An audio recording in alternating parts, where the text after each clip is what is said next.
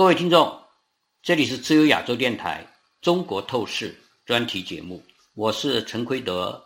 我们今天要讨论的题目是台湾大选开辟新命。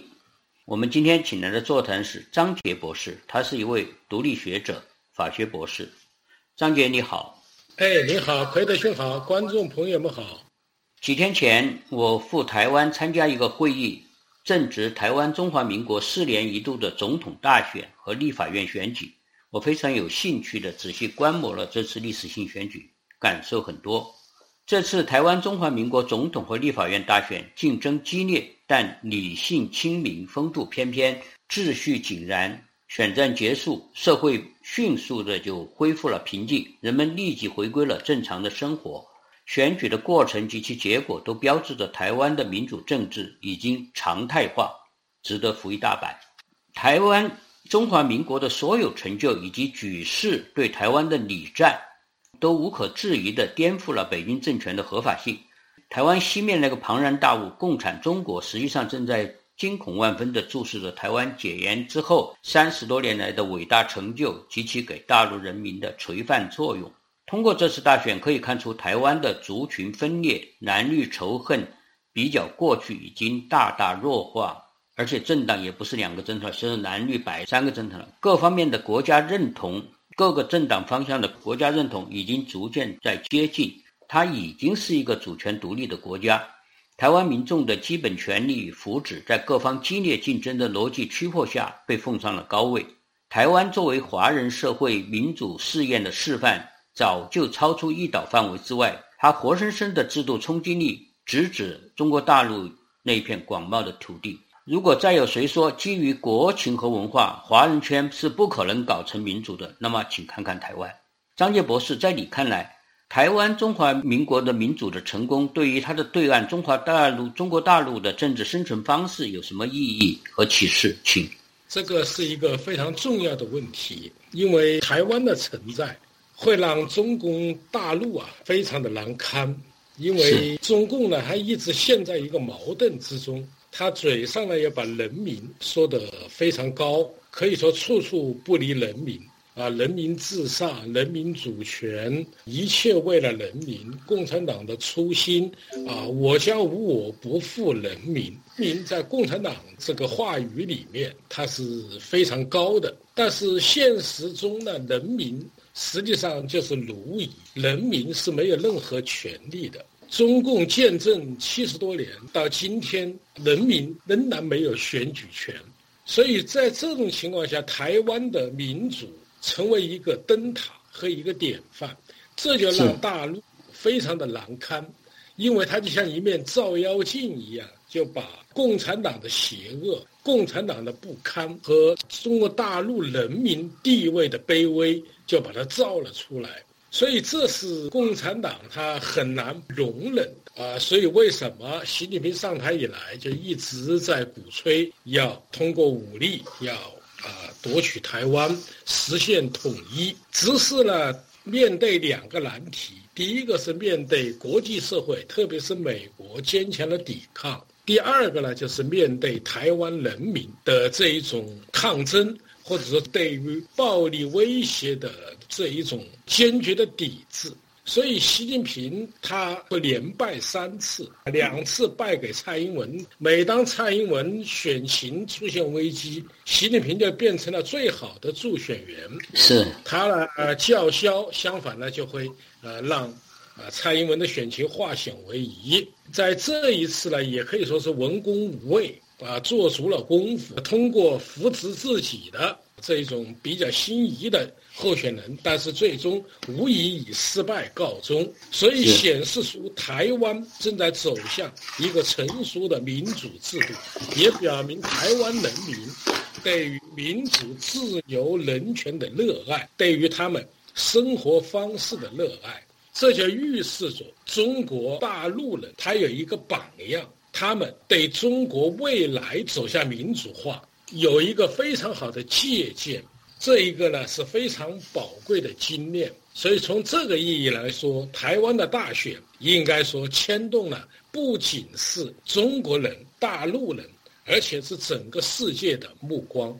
是，这是非常重大的一个事件。实际上，这大家都说今年二零二四年有非常多的多的重要国家的重要大选，而台湾是首当其冲，第一个开谋打响了第一炮，而且对于整个的国际政治的提升都有相当重要的关系。你刚才谈到了这个习近平成为了台湾好几次大选的助选员，我们这一次还看到了大家出乎意料的，还有另外一位助选员，而且也是台湾政党的过去的领袖，曾经也当过总统，就是马英九先生。马英九，我称他为一言伤党。他在台湾大选前夕一个富于戏剧性的事件，他在接受德国之声专访时宣称：“我们必须要相信习近平。”马英九这句话使得国民党的候选人里外不是人，非常的尴尬。所以这件事情对国民党大选显然有伤害。当然，我相信马英九没有说这句话，的民进党还是会当选，但是选票会少一些。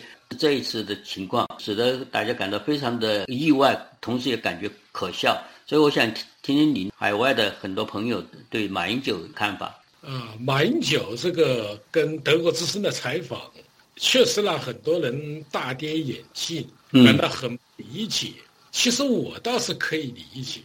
嗯我觉得，呃，马英九他的意思也并不是说要相信习近平，但是只是说在语言表达上可能没有很好的去把握啊。他实际上也谈到了要保证台湾的生活方式，也谈到了民主，也谈到了自由。只是马英九。他忘记不了自己执政期间跟大陆之间保持了一种呃相对比较和平的状态，并且呢有五千万人的相互往来，同时呢经济上啊应该说从大陆那里也得到了啊很多经济上促进了台湾经济的发展，但是问题在于时代在演变。因为马英九那是应该是胡锦涛的后期，啊，进入到习近平的前期，在那个时代确实呢释放出两岸的和平，但是现在的问题是，习近平政权是一集权政权，跟胡锦涛的后集权政权它是有截然的不同，而习近平呢，他为什么对台湾念之在之呢？我觉得第一个呢，就来自于他上台之初，他希望成为一个能够跟毛和邓比肩的人物。他有什么东西可以来做到这一点呢？如果说他能统一台湾，或许他就可以达到他的目的。这是第一个问题。第二个问题呢，就是习近平他上任这十几年。应该说他没有什么东西可以拿出来，现烂尾很多。我说反腐，他是啊越反越腐。那么他标榜的一个时代是一个强人时代。他说了，毛是让中国人站起来，邓让中国人富起来，他让中国人强起来。如果说一个台湾在那里用鲜活的活跃。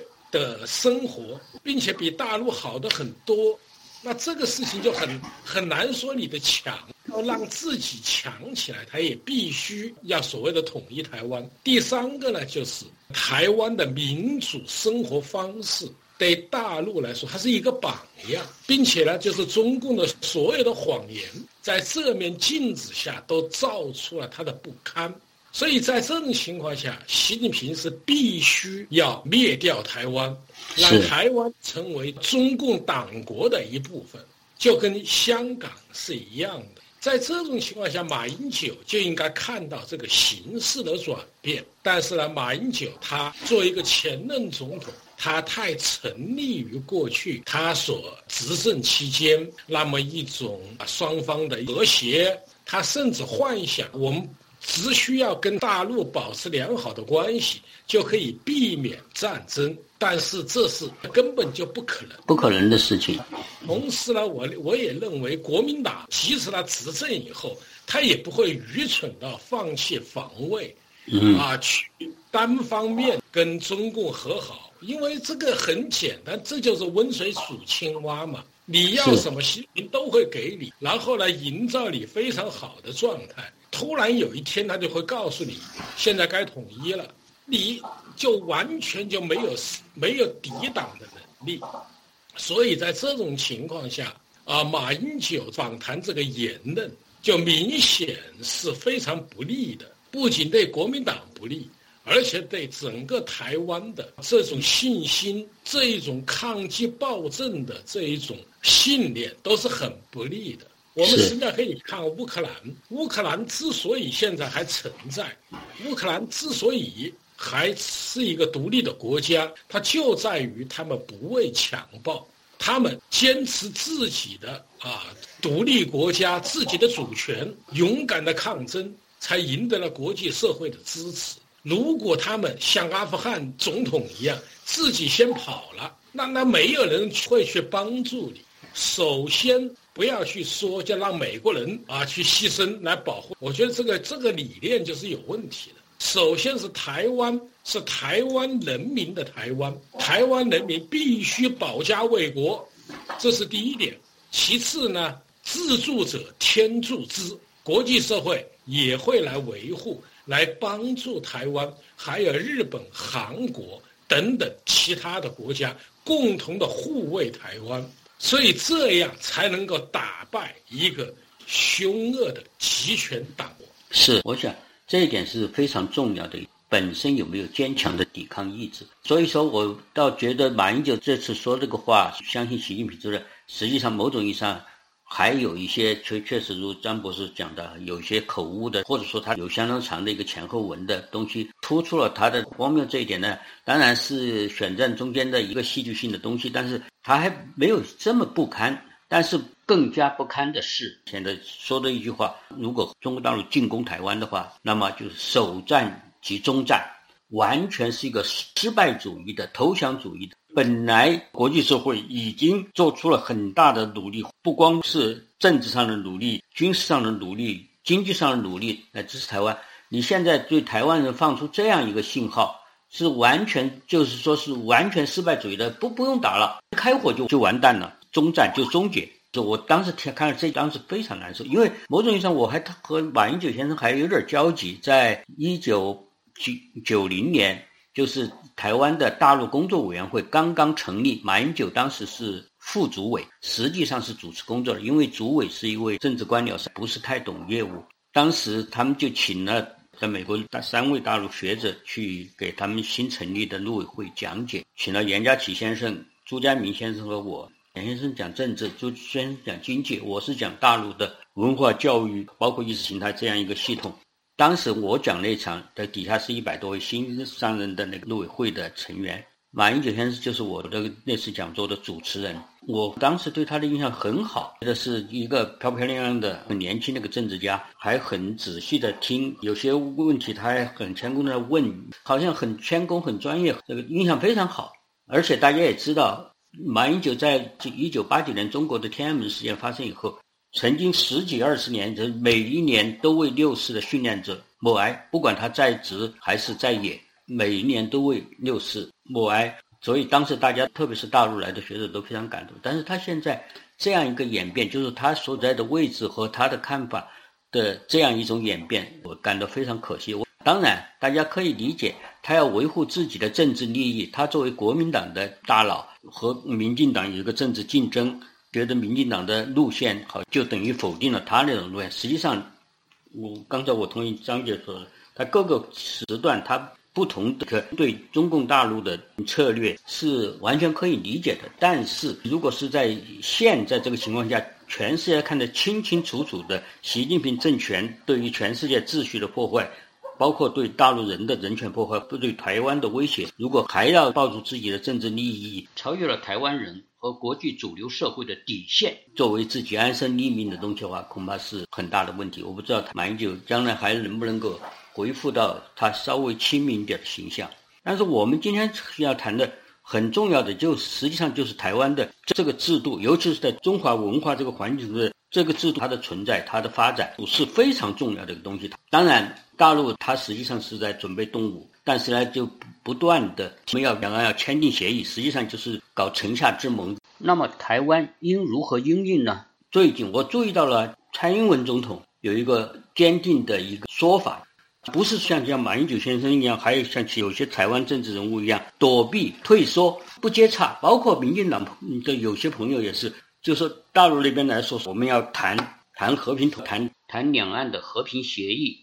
我觉得蔡英文最近提出来，他说是可以谈，我并不是完全拒绝和大陆谈。但是有有一些基本条件，因为我们有我们的体制，而且我们这个体制是和联合国和这个世界主流国家是一致的，就是只要台湾与中国大陆两岸信息、新闻、资讯对等开放，拆除互联网和防火长城。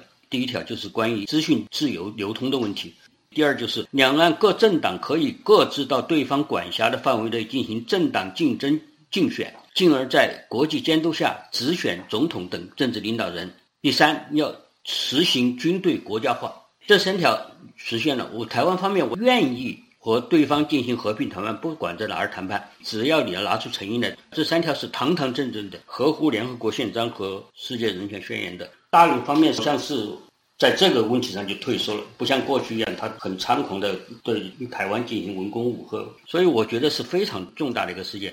这一点，我想听听你的分析。蔡英文总统。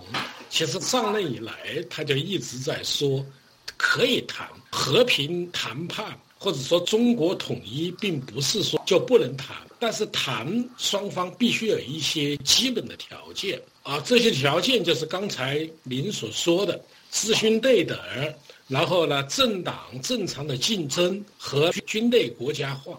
但是这个问题对于中共方面来说，因为这颠覆了中共的整个集权制度。集权制度本身它就是要求对人民进行欺骗，就是谎言和暴力。所以在这个问题上，它不可能有言论自由。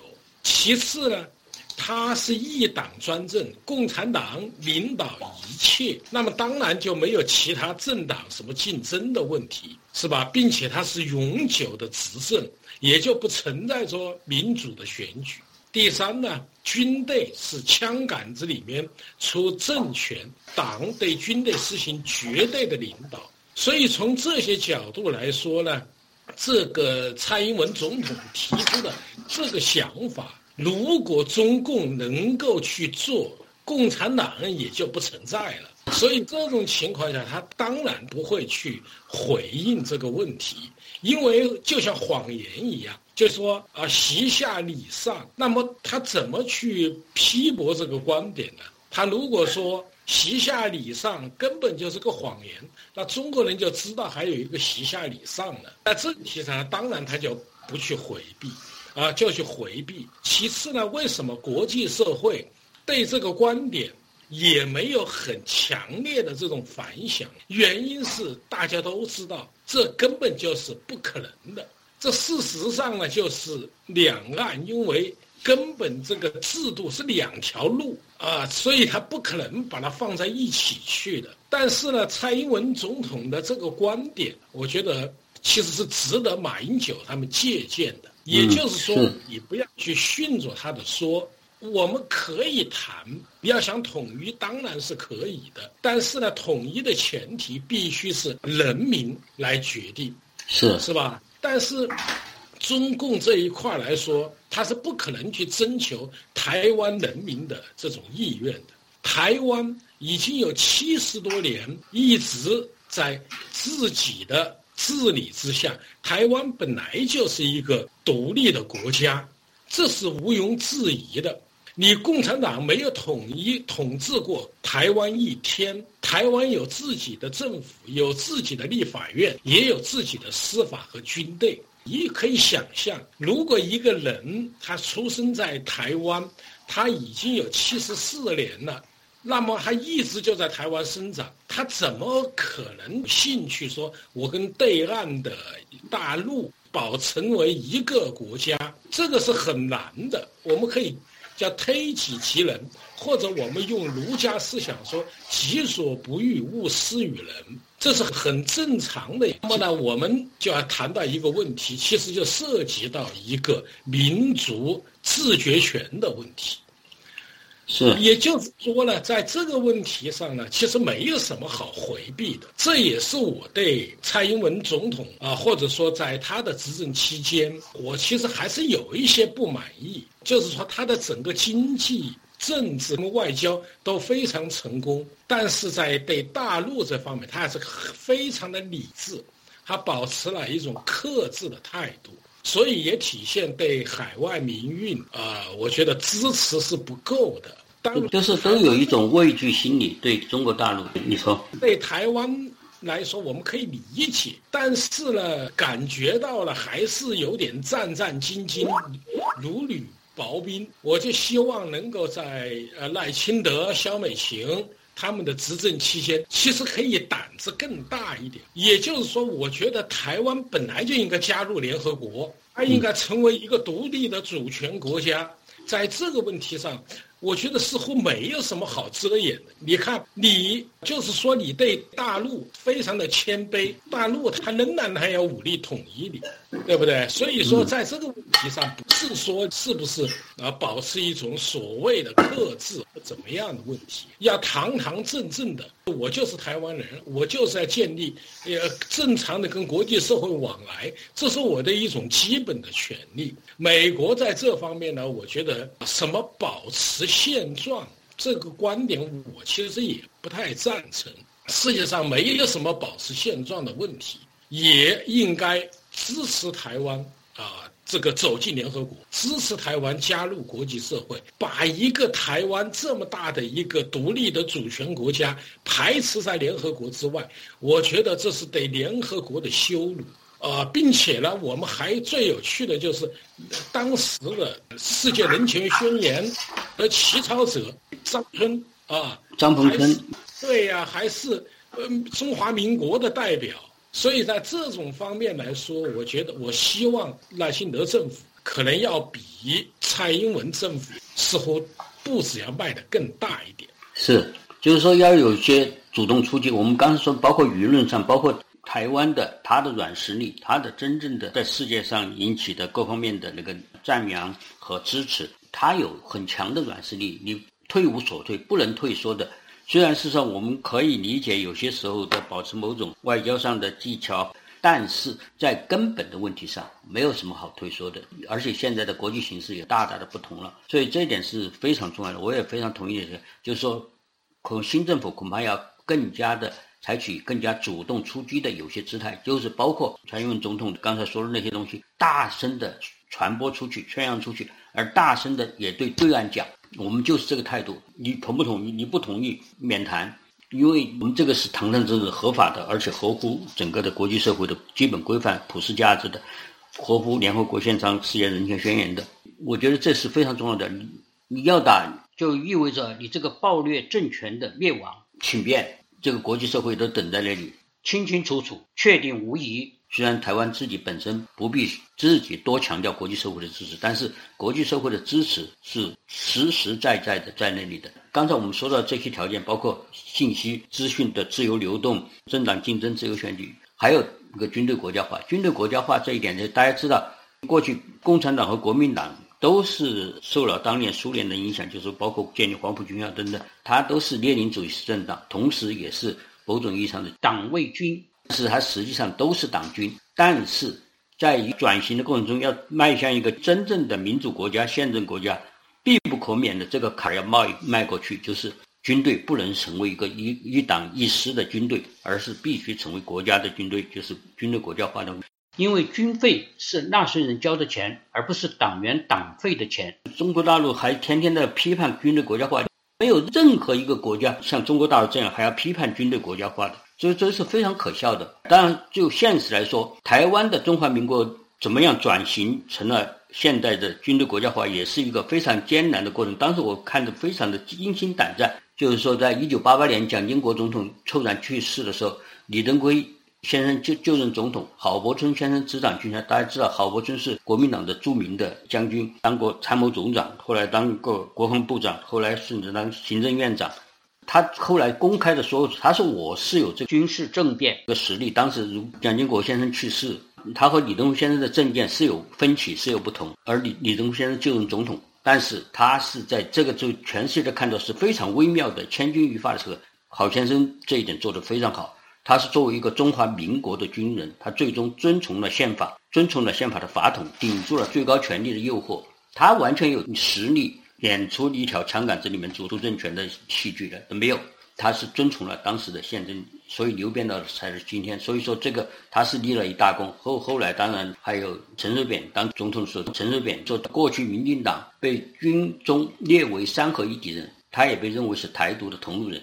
但是他当一夕之间变成了三军统帅，大家有疑虑是非常正常的。但是后来参谋总长也是国民党员，他说公开表示，不论是谁当选，中华民国的国军都会效忠新的三军统帅，会效忠新的国家元首、新的总统。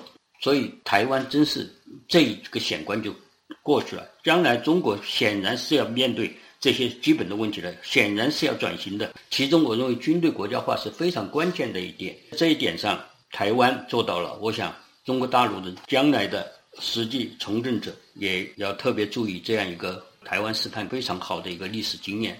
最后，蔡英文说他给下任总统留下了一个世界的台湾，世话也是意味深长的。也就是说，台湾从一个能见度比较低的一个被中国大陆长期压制抹杀，但是他现在堂堂正正的成了全世界众所周知的很多国家大力支持的有。独立主权的国家，这一点我觉得意义非凡。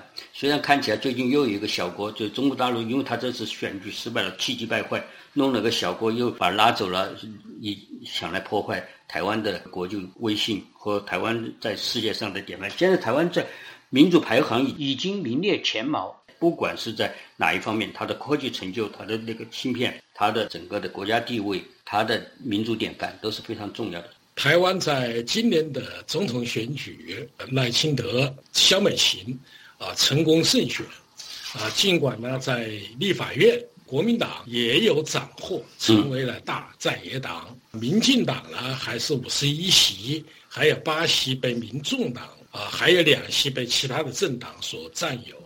其实呢，这恰恰表明台湾正在走向宪政成熟，也就是说呢，权力制约权力、分权制衡的概念，呃，应该说深入民心。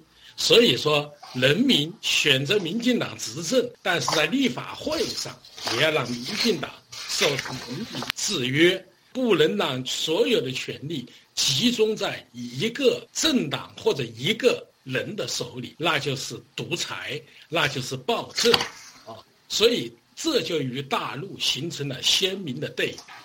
台湾从一九九六年李登辉第一次作为一个民选总统到现在，已经经过了几轮的啊轮换，从陈水扁到马英九到蔡英文再到赖清德，所以他逐渐的走向成熟。这当然对中共来说。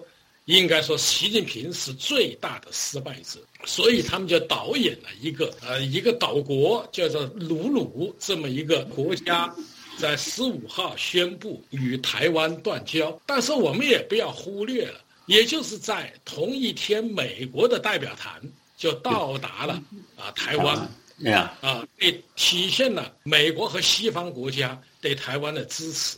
也不要忘记，世界上有五十个国家的领导人对台湾的呃成功选举给予了祝贺。这中间呢，还爆发了菲律宾总统马克思对赖清德他们的选举的祝贺，导致中国外交部战狼是破口大骂，让马克思多读点书。这是对。菲律宾总统和菲律宾人民的这种羞辱，其实真正该读书的，恰恰是中共的党魁习近平，因为他无论从他的教育知识结构和他的教育背景来说，严格说他没有受过完整的教育。无论他们打说的多么冠冕堂皇，他们其实就是这个一堆发霉的旧货。其实已经说的是非常的清楚了。这个呃，蔡英文的这一呃言语，我觉得是非常有意义的。它说明了一个什么问题呢？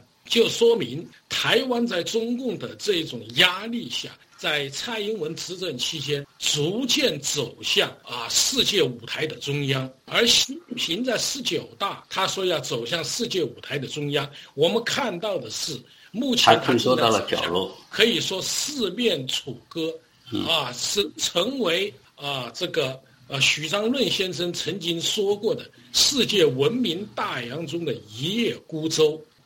好的，我们今天就讨论到这里，谢谢张杰博士，谢谢各位听众，再会。